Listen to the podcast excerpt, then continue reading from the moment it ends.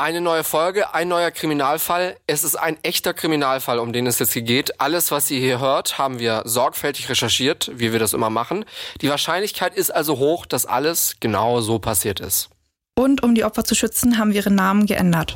Das Ding. Ich habe mir ein Messer mit ins Schlafzimmer genommen, weil ich mir gesagt habe, bevor meine Tochter ohne Mutter aufwächst, werde ich mich wehren. Der Verwesungsgeruch ist unverwechselbar. Also wenn man das einmal gerochen hat, erkennt man das gleich immer wieder. Also wenn man eine Tür öffnet, oder weiß man sofort, was passiert ist. Die Anzahl der Messerstiche ist jetzt nicht ganz so ungewöhnlich, aber dass eben gleich drei Leichen auf einmal gefunden werden, ist schon nicht ganz alltäglich. Und dann mussten sie die Waffen ziehen, weil, glaube ich, auch von hinten 20 Leute noch kamen, die sie bedroht hatten. Und stand mit zehn Kollegen, 50 Personen gegenüber. Ich habe auch immer diesen furchtbar unförmigen Spurensicherungsanzug an, in dem man nicht vorteilhaft aussieht. Fünf Minuten vor dem Tod. Der Das Ding Kriminalpodcast mit Luisa und Jost. Folge 46. Die Hinrichtungen. Es ist der 28. Januar 2003, 23.30 Uhr. Wir sind im Kreis Warendorf im Münsterland in Nordrhein-Westfalen in Telgte. Draußen ist es schon lange dunkel, die Straßen sind mittlerweile fast menschenleer. In einer dunklen Häuserecke steht ein Mann. Er trägt Arbeitshandschuhe und eine Sturmmaske. In der Hand hält er eine geladene Pistole. Hier im Dunkeln wartet er auf seine drei Opfer. Fünf Minuten vor dem Tod. Was ist da passiert? Fünf Minuten vorher haben die drei Frauen, es sind drei Frauen, gerade ihre Arbeit beendet. Sie packen ihre Sachen zusammen, schließen das Fitnessstudio hinter sich ab, in dem sie sauber gemacht haben und wollen sich auf den Heimweg machen. Und in diesem Moment steht ein Mann vor ihnen, ein maskierter Mann.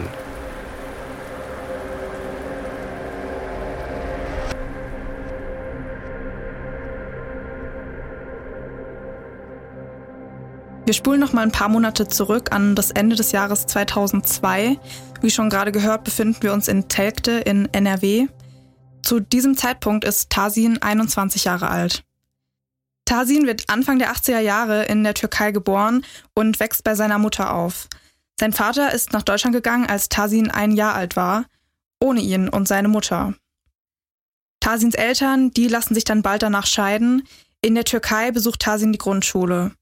1993 zieht er dann nach Deutschland zu seinem Vater und seiner Stiefmutter. Hier macht er seinen Hauptschulabschluss, später eine Ausbildung zum Lackierer. Die bricht er aber bald schon ab. Danach hält er sich dann mit Gelegenheitsjobs über Wasser. Irgendwann, da hat er darauf aber keine Lust mehr. Im November 2002 beantragt er Arbeitslosengeld. Zu dem Zeitpunkt wohnt er immer noch bei seinem Vater. Tasin ist mehrfach vorbestraft wegen Diebstahls und Körperverletzung und er war auch schon in Haft. Farouk ist mit Tasin befreundet. Er ist ungefähr zehn Jahre älter als Tasin. Er wohnt mit seiner Frau Rana, der gemeinsamen Tochter und seinen Eltern zusammen. Rana, die Frau, arbeitet unter der Woche von 22 bis 24 Uhr als Reinigungskraft in einem Fitnessstudio. Und mit ihr zusammen arbeiten Gerda und Clara. Die drei sind zusammen das Reinigungsteam da. Und Gerda und Clara sind in einem ähnlichen Alter wie Rana, alle Anfang bis Ende 30 und alle haben auch Kinder. Farouk war Rana nicht immer treu, also er hatte schon mehrere Affären und auch jetzt trifft er sich regelmäßig mit einer jungen Frau. Für diese Frau hat er auch extra eine Wohnung gemietet. Und Farouk will sich mit, Zitat, kriminellen Geschäften so ein bisschen etwas dazu verdienen. Er will so richtig in den Drogen- und Frauenhandel einsteigen. Zitat, wie die Mafia. Mit der Mafia meint er wahrscheinlich die Grauen Wölfe. Das ist eine rechtsextremistische türkische Bewegung. Den Namen den solltet ihr mal noch mal im Hinterkopf behalten. Das wird später noch mal wichtig. Farouk fragt seinen Kumpel, den haben wir jetzt Cem genannt, ob er, also der Kumpel, bei diesen Geschäften mitmachen wolle. Der sagt ja und die beiden hoffen damit, Zitat, das große Geld machen zu können. Über Tarsin, mit dem die beiden auch befreundet sind, hoffen sie, an Frauen aus Russland ranzukommen, die sie dann an türkische Bars verkaufen, wirklich verkaufen wollen. Warum jetzt ausgerechnet Russland? Warum sie nach Russland zu Russinnen eine Verbindung aufbauen oder auch schon haben, das wissen wir nicht. Farouk weiß aber, dass seine Frau Rana mit dieser ganzen Sache, also mit diesen kriminellen Geschäften nie einverstanden wäre. Scheiden lassen kann er sich nicht. will er sich nicht, seine Familie würde ihm das nie verzeihen und mit seiner Familie brechen will er nicht. Die Sache ist nämlich die, er denkt sich wahrscheinlich, dass seine Frau auf jeden Fall irgendwann von diesen kriminellen Geschäften mitbekommt. Für Farouk ist Rana jetzt also ein Hindernis. Sie steht zwischen ihm und seiner Geschäftsidee, wenn man das so nennen will. Und für Farouk ist es jetzt natürlich ein ziemliches Problem. Und er denkt deswegen jetzt schon eine ganze Weile darüber nach, Rana umzubringen. Darüber redet er dann auch mit seinem Freund Cem und er fragt ihn auch ganz direkt, ob er bereit wäre, für 20.000 Euro Rana umzubringen. Farouk weiß, dass Rana zu ihrer Arbeit zum Putzen ins Fitnessstudio alleine geht. Wenn sie sonst wohin geht, zum Beispiel zum Einkaufen, da sind dann eigentlich immer seine Eltern dabei. Er sagt Cem, dass er Rana nach Feierabend abpassen könne. Ihre beiden Kolleginnen, die müsste Cem dann aber auch töten. Farouk denkt sich, dass so niemand auf die Hintergründe der Tat kommen würde. Also fassen wir nochmal zusammen, Farouk will seine Frau Rana loswerden und damit eben niemand darauf kommt, dass er da was mit zu tun haben könnte, will er jetzt eben auch, dass ihre beiden Kolleginnen, also Gerda und Clara, sterben. Aber Cem, der sagt Farouk deutlich, dass er das nicht machen werde. Farouk versucht zwar immer wieder, ihn zu überreden, Cem bleibt aber dabei. Farouk spricht dann auch mit Tarsin über seinen Plan. Er erklärt ihm, dass seine Frau Rana bestimmt dagegen wäre, wenn er in den Drogen- und Frauenhandel einsteigen würde und sie deshalb sterben müsse. Wörtlich sagt er zu ihm, Sie muss weg, dafür brauche ich deine Hilfe. Aber auch Tarsin will den Plan nicht durchziehen. Zumindest nicht eigenhändig. Zusammen mit Farouk macht er sich jetzt auf die Suche nach einem Auftragsmörder. Ohne Erfolg. Tarsin wird später sagen, Klar, das wollte keiner machen. Wir waren jetzt ja die ganze Zeit so Ende des Jahres 2002. Mittlerweile war Weihnachten, Silvester und jetzt ist mittlerweile Januar 2003.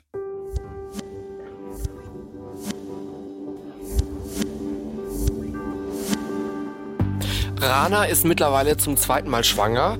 Das sagt sie Farouk auch, also sie erzählt ihm davon. Und an Farouks Entscheidung ändert das aber nichts, also diese Schwangerschaft. Er will Rana um jeden Preis aus dem Weg schaffen. Er kauft sich eine Pistole und redet nochmal mit Tarsin. Er redet regelrecht auf ihn ein. Mit Erfolg. Tarsin wird später sagen, dass er nur aus Angst zugestimmt habe, da mitzumachen, Rana umzubringen, weil er da schon zu viel wusste von diesem Tötungsplan. Farouk habe zu ihm gesagt, Zitat, Du musst alle Frauen wegmachen. Am 24. Januar 2003 einigen sich die beiden darauf, dass Tarsin Rana und ihre beiden Kolleginnen umbringen wird. Farouk verspricht Tarsin im Gegenzug 5000 Euro und er will ihn an seinen kriminellen Geschäften beteiligen. Er verspricht Tarsin, ihn als Türsteher für eine Sexbar einzusetzen, die er mit seinem anderen Kumpel Cem aufmachen will. Tarsin fährt dann auch direkt abends zu diesem Fitnessstudio und beobachtet die drei Frauen. Zwei Tage später, am 26. Januar, bringt Farouk Tarsin die Pistole vorbei. Außerdem mindestens 60 Schuss Munition. Am 27. Januar soll Tarsin mit diesen Schuss Munition Rana, Gerda und Clara erschießen. Am 26. und am 27. planen die beiden auch die Tat.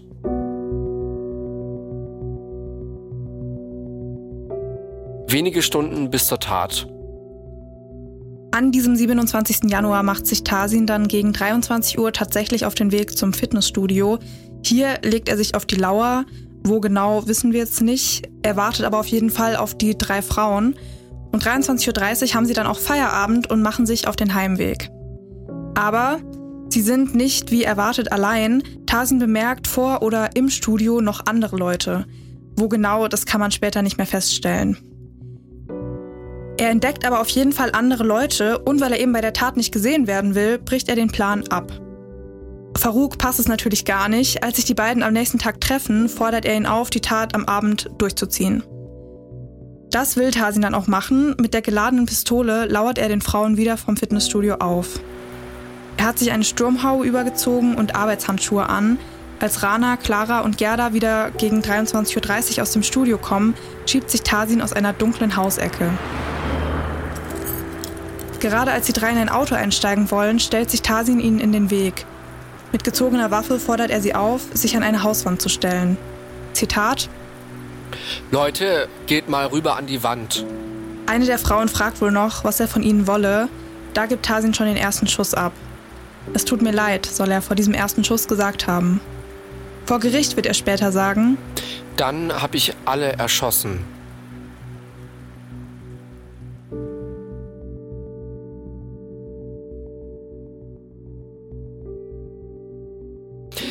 Er trifft Gerda aus unmittelbarer Entfernung unterhalb des linken inneren Augenwinkels. Nur ein paar Sekunden später ist Gerda tot. Direkt nach dem ersten Schuss schießt Tarsin auf Clara.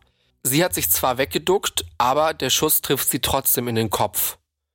Sie stirbt aber im Gegensatz zu Gerda nicht sofort. Aber gegen die Hirnblutung und das Hirnödem, das durch den Schuss ausgelöst wird, verletzt wird, können auch die Ärztinnen und Ärzte später im Krankenhaus nichts mehr machen. Auch sie stirbt am 29. Januar, am frühen Morgen. Zum Schluss schießt Tarsin auf Rana. Der erste Schuss verfehlt sie, aber dann läuft Rana direkt auf Tarsin zu. Sie kniet sich mit abgewandtem Gesicht vor ihn hin und zieht sich ihre Jacke über den Kopf. Warum sie das so gemacht hat, dazu später mehr, dazu wird der Richter was sagen. Der nächste Schuss ist dann tödlich, Rana stirbt. Nach der Tat geht Tarsin nach Hause. Rana, Gerda und Clara werden erst zwei Stunden später vom Schwiegervater von Gerda oder Clara gefunden. Im Urteil steht dazu nur von einem Schwiegervater eines der beiden anderen Opfer. Am nächsten Morgen kommt der zuständige Oberstaatsanwalt zum Tatort. Zitat: Man kann von einer Hinrichtung sprechen. Für die Aufklärung des Falles wird eine Mordkommission eingerichtet. Die vermuten schon bald, dass der Täter aus dem engsten Umfeld der drei Frauen kommen muss. Und dann ist da ja auch noch Cem, der Kumpel von Tariq und Tarsin, der mit Farouk die kriminellen Geschäfte durchziehen wollte. Der geht am 23. Februar nämlich zur Polizei und bringt sie so auf die Spur von Tarsin und Farouk. Es kommt dann ziemlich schnell tatsächlich schon zum Prozess im Landgericht Münster. An zwölf Verhandlungstagen soll die Tat aufgeklärt werden. Angeklagt sind Tarsin und Farouk und es soll auch um Chems Rolle bei dem Ganzen gehen. Die Staatsanwaltschaft, die ist sich ziemlich sicher, dass er an der Planung der Tat beteiligt gewesen sein muss. Die Stimmung im Gerichtssaal ist wohl gereizt. Vor Gericht gestehen dann aber Tarsin und Farouk. Sie entschuldigen sich bei den Hinterbliebenen der Opfer.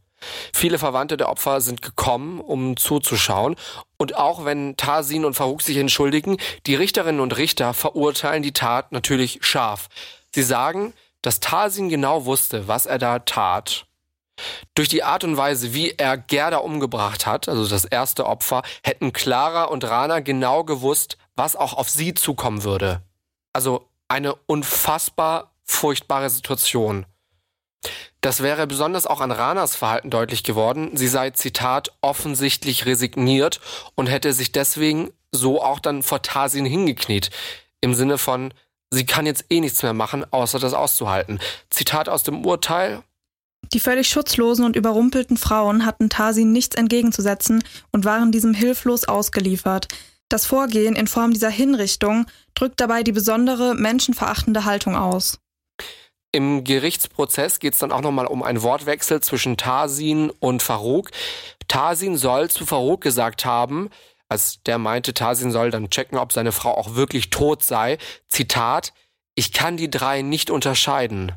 Wer abkackt, kackt ab. Der Vorsitzende Richter sagt in der Urteilsbegründung deswegen, Tarsin habe, Zitat, eine menschenverachtende Grundhaltung, die sittlich auf tiefster Stufe steht. Im Grunde sagt der Richter, was wahrscheinlich auch viele von euch denken, dass es einfach eine derart grausame und menschenverachtende Tat ist, dass man das von keinem in Anführungszeichen normalen Menschen so erwarten würde.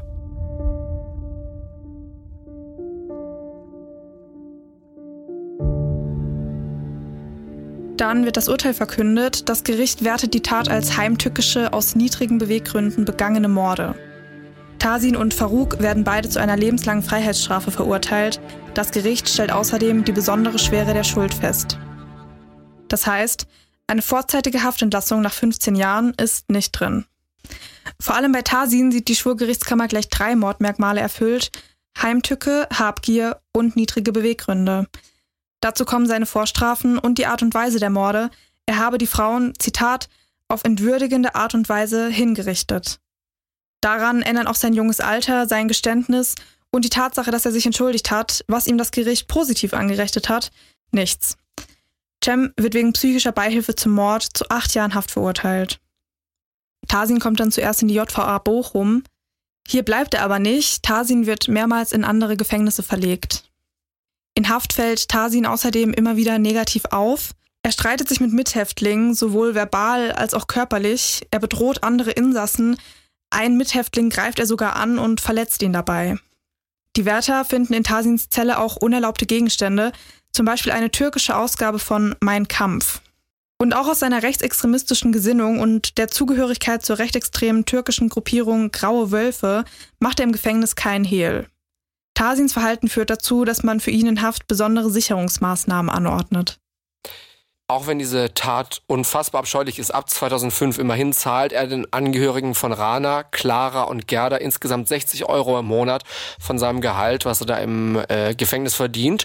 Und er scheint sich langsam anzupassen, zumindest will er vielleicht den Eindruck erwecken. Nach einigen Jahren in Haft wird Tarsin ruhiger, weniger aggressiv und wohl auch zugänglicher. Ich habe gerade mal überlegt, also wir hatten schon einige Fälle, bei denen man gedacht hat, okay, das ist an, an Horror nicht zu überbieten. Unser Dreifachmord, den wir in der Folge 33 und 34 behandelt haben, das war so ein Fall, wo man sich dachte, das klingt wie nach Film. Und den Eindruck hatte ich jetzt bei der Folge auch wieder. Also als ich das gelesen habe im Urteil, ich dachte mir, wow. Ja, ich glaube, am schlimmsten tatsächlich ist einfach so diese Abgebrühtheit von Farouk, wenn man sich überlegt, Rana ist seine Frau und selbst wenn du dir so denkst, okay, aus unerfindlichen Gründen findet er jetzt eine Scheidung schlimmer, als seine mhm. eigene Frau umbringen zu lassen, spätestens da, wo sie dann gesagt hat, hey, ich bin wieder schwanger und er hält trotzdem an diesem Plan fest, das ist mhm. einfach mhm. Wieder so eine andere Dimension. Ganz furchtbar, ganz furchtbar. Und dann Aber, halt auch diese Abgebrühtheit ja. von Tasin auf der anderen Seite, weil er hat ja eigentlich nichts mit Rana zu tun. Man so, fra fragt also, sich aber auch, äh, was ist, was ist schlimmer, weil noch zwei weitere Menschen umzubringen, um die Polizei auf eine falsche Fährte zu locken. Das ist halt auch so kaltblütig. Wie kommt man auf so eine kranke Idee? Lass also alle drei nur, umbringen, ja. Nicht nur, dass er dann irgendwie meint, ja, meine Frau muss jetzt weg, sondern ach ja, hm, man verdächtigt ja dann irgendwie immer den Mann, ja, dann müssen die anderen zwei halt auch noch umgebracht werden. Also, also das ist super hm. kaltblütig einfach nur.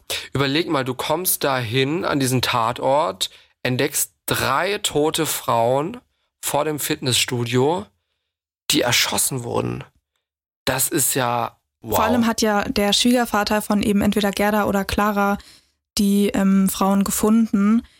Und stell dir das mal vor, du machst dich so auf die Suche nach deiner Schwiegertochter, weil die irgendwie vor zwei Stunden von der Arbeit hätte heimkommen sollen. Und dann gehst du dahin und da liegen drei tote Frauen auf dem Boden. Mhm. Aber hilf mir nochmal auf die ja Sprünge. Ich kann mich jetzt nicht erinnern, dass im Urteil stand, warum der dahin gelaufen ist. Nee, das stand da tatsächlich nicht. Also ich habe jetzt einfach mal, das ist halt so eine logische Schlussfolgerung aus meiner Sicht, ja. dass er sie halt wahrscheinlich gesucht hat, weil wenn sie halt normalerweise so, keine Ahnung, um zwölf heimgekommen wäre und dann ist irgendwie schon Stimmt. Und die arbeiten da, dann gehst du halt mal hin und schaust nach. Ja. ja.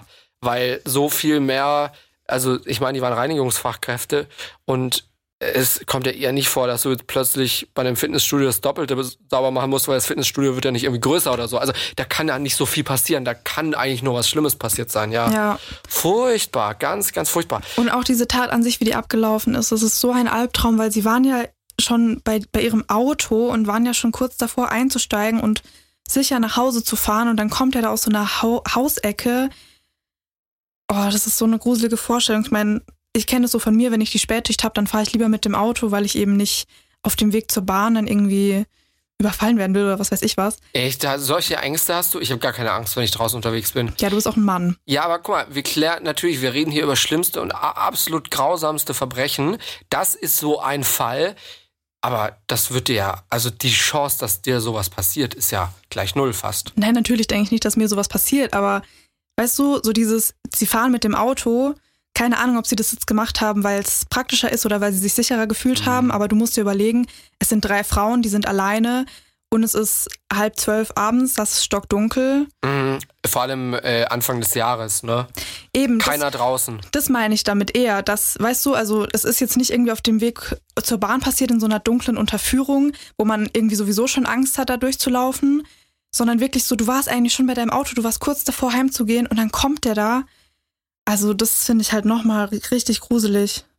Ich, Also- hoffe, ich hoffe, man versteht irgendwie, was ich meine. Ja, ja, ja, Es ich verstehe schon. natürlich Also ich verstehe schon, was einfach ganz ja, furchtbar. es ist, es ist, aber ich bin, ich weiß, es klingt jetzt wieder so ein bisschen herzlos, aber es ist schon wieder so abstrakt grausam, dass ich mir das nicht vorstellen kann, so richtig. Und es ist auch unvorstellbar. deswegen nicht so richtig mitfühlen kann. Ich habe mir tun nur die drei Frauen unendlich leid, weil Ja, die, die drei Frauen und die Familien. Ich meine, wie geht's dir damit? Die hatten ja auch alle Ehemänner, die hatten Kinder, die Mhm. hatten Familien. Rana hat sich ja auch mit ihren Schwiegereltern gut verstanden. Die haben ja viel zusammen gemacht. Sie hatte auch ein kleines Kind zu Hause. Was erzählst du dann auch deinem Kind? So, ja, die Mama kommt jetzt nicht nach Hause, weil der Papa ihren Mord in Auftrag gegeben hat. Das ist so krank einfach. Und äh, ihr Plan war ja, okay, wenn, wenn wir die weggeschafft haben, die werden niemals auf uns kommen und dann können wir endlich unsere kriminellen Geschäfte machen. Frauenhandel und was nicht alles, Drogengeschäfte. Tja, jetzt sitzen sie im Gefängnis nach dieser Tat und das ist natürlich trotzdem alles aufgeflogen und die Familie wird sie hoffentlich noch mehr abstrafen, als wenn da eine Scheidung gekommen wäre. Also wirklich das zu planen, okay, die muss jetzt weg und die anderen beiden, die müssen auch weg, so ohne Rücksicht auf Verluste, ohne Rücksicht, dass die auch Familie haben. Also es ist, es ist einfach nur furchtbar. Also wie du sagst, man kann sich das nicht vorstellen, wie man überhaupt auf sowas kommt. Also natürlich der, ähm, guckt die Polizei trotzdem in das Umfeld von den Frauen, weil, wie wir es in der letzten Nachbesprechung von unserem letzten Fall schon mal drüber hatten, es kommt eben nicht so häufig vor, dass wirklich einer umgeht und wahllos Leute umbringt. Ja, ja, ja. Also natürlich sucht die Polizei zuerst mal Umfeld. immer im Umfeld. Familiäres Umfeld, ja. Und die sind ja auch nicht blöd, wenn dann irgendwie rauskommt, ah, okay, der hat da jetzt so einen Kumpel und der hat irgendwie Verbindungen hier Frauenhandel und, und man hat es ja teilweise auch gesehen an den Verläufen, es ist ja dann auch sogar relativ schnell alles aufgeflogen. Das natürlich hat dann auch sehr geholfen, dass eben Cem dann zur Polizei gegangen ist, Gott sei Dank. Zumindest Cem hat ja dann sein Gewissen wiedergefunden. Was mich jetzt nochmal interessieren würde, warum ist jetzt eigentlich Farouk genauso bestraft worden wie Tarsin? Weil Tarsin war es ja, der diese bestialischen Morde dann doch alleine ausgeführt hat.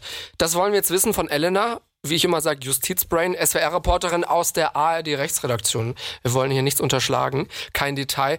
Elena, sag mal, warum haben die die gleiche Strafe bekommen? Weil man Faruk zu Recht als Mittäter gesehen hat. Er hat ja streng genommen die Morde bei Tarsin in Auftrag gegeben, auch wenn er sich selbst kein bisschen die Hände schmutzig gemacht hat, also den widerlichen Teil, das Erschießen Tarsin überlassen hat, wollte er selbst, dass alle drei Frauen, wie er sogar selber gesagt hat, weggemacht werden. Das ist echt krass. Daher kam das Gericht zu dem Ergebnis, dass Faruk die Taten auch selbst so sehr als eigene wollte und ja vor allem auch Tarsin genau erklärt hat, wie er das alles machen soll und wo er die Frauen abpassen soll. Er quasi das Ganze geplant hat. Daher muss er sich die Morde als Mittäter zurechnen lassen. Man muss also nicht zwingend jetzt die Waffe halten und abdrücken, um auch als Mittäter bestraft zu werden und eine genauso hohe Strafe zu erhalten wie derjenige, der dann die Schmutzarbeit geleistet hat. Man kann auch der Organisator oder Planer eines Mordes sein und im Hintergrund handeln und ist trotzdem genauso ein Mörder, wird also auch als so einer bestraft. In dem Fall jetzt, über den wir heute reden, da hat das Gericht ja auch gesagt, okay, wir stellen die besondere Schwere der Schuld fest, bei Tarsin und auch bei Farouk. Jetzt gib uns noch mal ein Update. Besondere Schwere der Schuld, das haben wir immer wieder schon mal gehört. Liest man ja auch ständig mal irgendwie in einer News-App, in, in der Zeitung, hört man im Radio, wie auch immer. Sag noch mal kurz zusammengefasst, was bedeutet das noch mal ganz genau, diese besondere Schwere der Schuld? Ja, grob gesagt bedeutet das erstmal, dass das Gericht davon ausgeht, dass die Morde ganz besonders extrem waren. Und da muss man jetzt noch mal so ein bisschen ausholen. Die beiden Täter, die wurden ja beide zu einer lebenslangen Freiheitsstrafe verurteilt. Wir hatten es ja schon mal davon, dass das nicht unbedingt auch lebenslang bedeuten muss. Das kommt natürlich auch auf das Alter des Täters an. Haha. Nee, jetzt mal ohne Flachs. Bei einer lebenslangen Freiheitsstrafe kann das Gericht nämlich nach 15 Jahren den Rest der Strafe zur Bewährung aussetzen. Sprich, Mörder kommt raus, muss sich allerdings draußen gut benehmen, also bewähren. Dieses Vorgehen fällt allerdings weg, wenn die besondere Schwere der Schuld feststeht. Und das heißt jetzt was im Klartext genau? Na, dass sich das Gericht die Tat genau anschaut und guckt, wie sie ablief, wie der Täter tickt, was er für eine Persönlichkeit hat.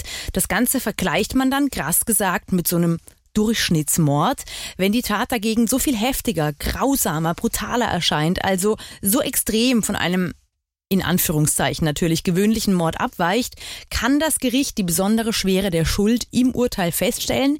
Der Täter bleibt also ziemlich sicher länger in Haft als die 15 Jahre.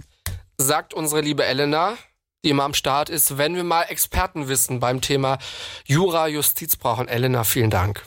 Sehr gerne. Ciao. Kleiner Themenwechsel. Jetzt genug über das Thema Kriminalität für heute gelernt. Es ist Anfang August, Sommerferien in Baden-Württemberg und Rheinland-Pfalz. Die Bundesländer, wo man das Ding ja hören kann, ne? Und natürlich auch Sommerferien in vielen anderen Bundesländern. Wir wissen aber auch, einige Bundesländer, da müssen die Leute jetzt schon wieder zur Schule gehen. Wir wollen jetzt trotzdem gerne von euch wissen, hört ihr uns irgendwo und das ist nicht zu Hause? Weiß ich nicht, in der Zugfahrt nach Hamburg, weil ihr in die schönste Stadt der Welt wollt und da ein bisschen Urlaub machen wollt. Oder Aber immer diese Hamburg-Werbung. Wir sollten mal gesponsert werden von der Stadt, ganz ehrlich. äh, oder oder irgendwie im Flugzeug äh, Richtung uns- Mittelmeer. Wo hört ihr uns? Wohin seid ihr unterwegs? Uns hat ja neulich ein Hörer tatsächlich unter einem Posting geschrieben, liebe Grüße aus Algerien. Das fand ich schon sehr, sehr cool. Ja, also kriminalpodcast.dasding.de könnt ihr uns auch eine schnelle, formlose E-Mail schreiben. Ihr müsst jetzt nicht anfangen.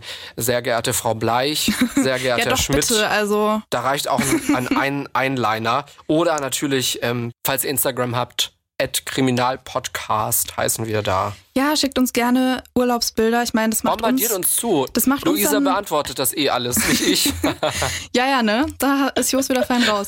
Nee, das macht uns dann so ein bisschen depressiv, weil im August müssen wir noch komplett durcharbeiten.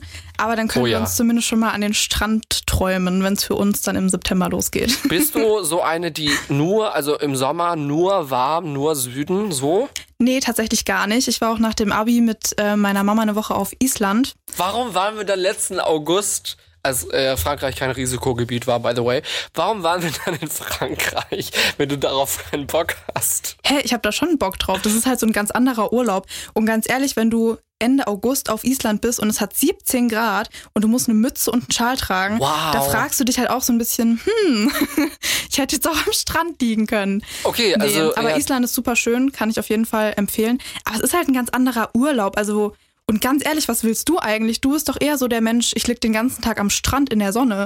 love it, love it. Ich ja, könnte also dann gar, beschwer dich doch nicht. ich bin da wirklich Team, ich mach gar nichts. Ich mach gar nichts.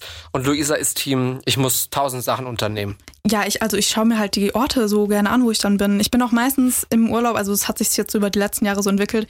Ich bin halt meistens nicht nur so an einem Standort, sondern an mehreren Standorten. Im, So in einem stressig. Land oder so. So ja, also, stressig. ganz ehrlich, du siehst halt so viel und du hast ja trotzdem so entspannte Tage am Mm. Meer oder je nachdem, in welchem Land du halt bist. Ja, ja. Nee, das ist gar nichts für mich. Wo würdest du denn gerne nochmal hinreisen? Okay, also wo ich nochmal hinreisen würde, wäre tatsächlich Island. Also das ist so ein schönes Land, das war so eine schöne Reise. Nein, aber ich meine, wo du noch nie warst. Ja, ich weiß, du, du bestehst doch. jetzt auf das Wort nochmal. Hallo, ich beantworte nur deine Frage. Jetzt, jetzt, jetzt warte mal eine Sekunde, ja? Okay, wo ich noch hin will, die Liste, die ist schon, die ist schon länger. Also ich würde super gerne nach New York. Da wäre ich eigentlich letztes Jahr eben auch mit meiner Mutter hingegangen. Oder war das letztes Jahr? Ja, es war letztes Jahr. Und dann wegen Corona, Corona sagt nein. Aber da würde ich halt super gerne mal hingehen. Und ja, so nach Asien würde ich super gerne mal gehen. Kanada, Südamerika, Australien, Neuseeland. Die Liste ist lang. Ich will noch voll viel von Italien sehen. Ich bin da bis jetzt erst einmal durchgefahren, aber so Florenz, Toskana, das reizt mich schon sehr. Also Ja, Italien muss ich noch viel nachholen. Da war ich vor zwei Jahren, glaub, ja doch. Vor Ich mache mir auch immer so, ähm, hier auf meiner Karten-App mache ich mir immer so, ähm, Pins. mache ich mir immer so Pins, wo ich noch hin will. Ach echt? Machst Ja. du das in deiner Karten-App? Damit, wenn ich mal nicht weiß, okay, wo soll ich jetzt in Urlaub oder ne, was habe ich noch vor, das mache ich auch hier in der Umgebung, in Baden und in Württemberg. Ach nice. Äh, wenn ich mal irgendwie einen niceen Spot oder so sehe, dass ich den nicht vergesse, wenn ich irgendwo ein nice Bild sehe, gehe ich direkt in meine Karten-App und äh, speichere mir das da. Deswegen ist auch irgendwie, gibt's so voll viele grüne Pins, so viele grüne Häkchen, so Fähnchen überall äh, in meiner Karten-App über Baden-Württemberg ja, äh, eigentlich, verteilt. eigentlich ist es super schlau. Mach das mal. Dann vergisst man auch nichts. Ja, und zum Beispiel mache ich das auch in Hamburg und wenn ich dann wieder in Hamburg bin und mir fällt gerade nicht ein, hm, wo könnten wir denn heute Abend hingehen, mache ich kurz meine Karten-App da auf, schau, wo habe ich die ganzen grünen Pins, wo war ich vielleicht schon mal, fand es cool oder wo will ich hin? Direkt Inspiration und ich muss nicht lange überlegen. Also Hamburg muss bei dir ein einziger grüner Fleck sein. Hamburg, meine oh, jetzt Perle. geht das wieder los. Ich meine, du bist ja jedes Jahr bestimmt irgendwie so gefühlt fünfmal. Na, zweimal trifft und zwei, dreimal vielleicht so ohne Corona. Ja, das ist auch eine, also Hamburg, geilste Stadt der Welt. Okay, jetzt reicht's auch wieder mit Hamburg-Werbung. Wir sind in zwei Wochen zurück, dann versprochen ohne Hamburg-Werbung, aber mit einem neuen Kriminalfall. Bis dahin, macht's gut. Fünf Minuten vor dem Tod. Der Das Ding Kriminalpodcast. Gibt's in der ARD Audiothek, der Das Ding App und überall, wo es Podcasts gibt. Und wem das nicht reicht, noch mehr Content findet ihr auf Instagram unter Kriminalpodcast.